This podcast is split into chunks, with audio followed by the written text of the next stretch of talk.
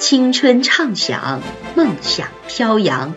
这里是守望相张文山电台，意气风发，做最好的自己，因精彩而绽放。各位老师、同学们，大家好，我是来自高一十班的林晓彤。下面请允许我为大家分享一下这个学期以来对英语学科学习的感想。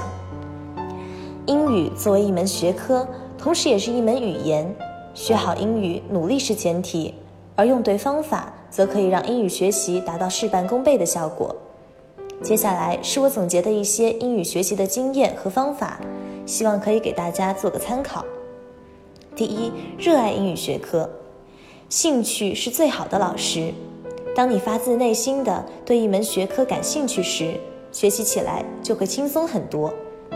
在平时可以多看看英剧、美剧或者外国电影，我也经常听英文歌曲，都有助于我们提高对英语的兴趣，更好的学习英语。不应该把学习英语当做一个负担，而是应该把它当成一种拓展。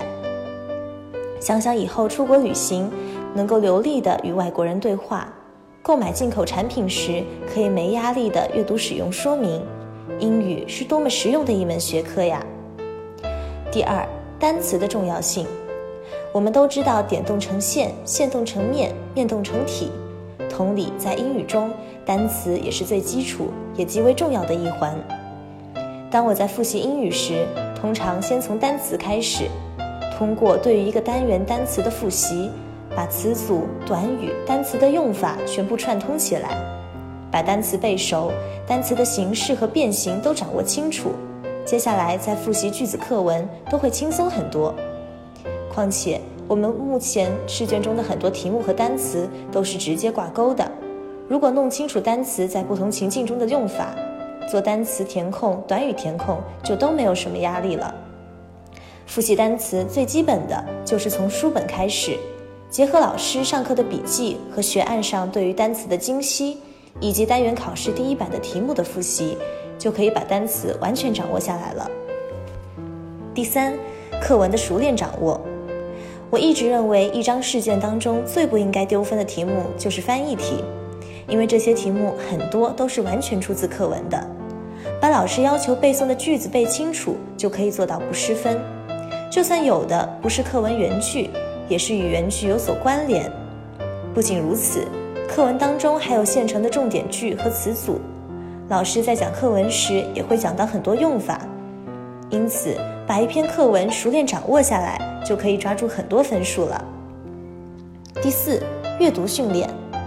一份英语试卷当中，阅读的分数占了很大的比重，而阅读也是我们运用英语到生活中的体现。阅读确实是一个难点，想要提高阅读，不能走捷径，关键在于平时的积累。老师在讲课文时，会为我们梳理文章的结构。有的同学对这一部分的授课不以为意，其实这对我们做阅读题是很有帮助的。当我们清楚文章的结构，拿到分数就是易如反掌的事了。我自己并没有多做课外的阅读，阅读不在于多，而在于精。老师平时布置的《二十一世纪报》、周末的阅读训练等，把这些认真做清楚，理解透彻，学会积累。阅读的提升就指日可待了。第五，英语作文写作。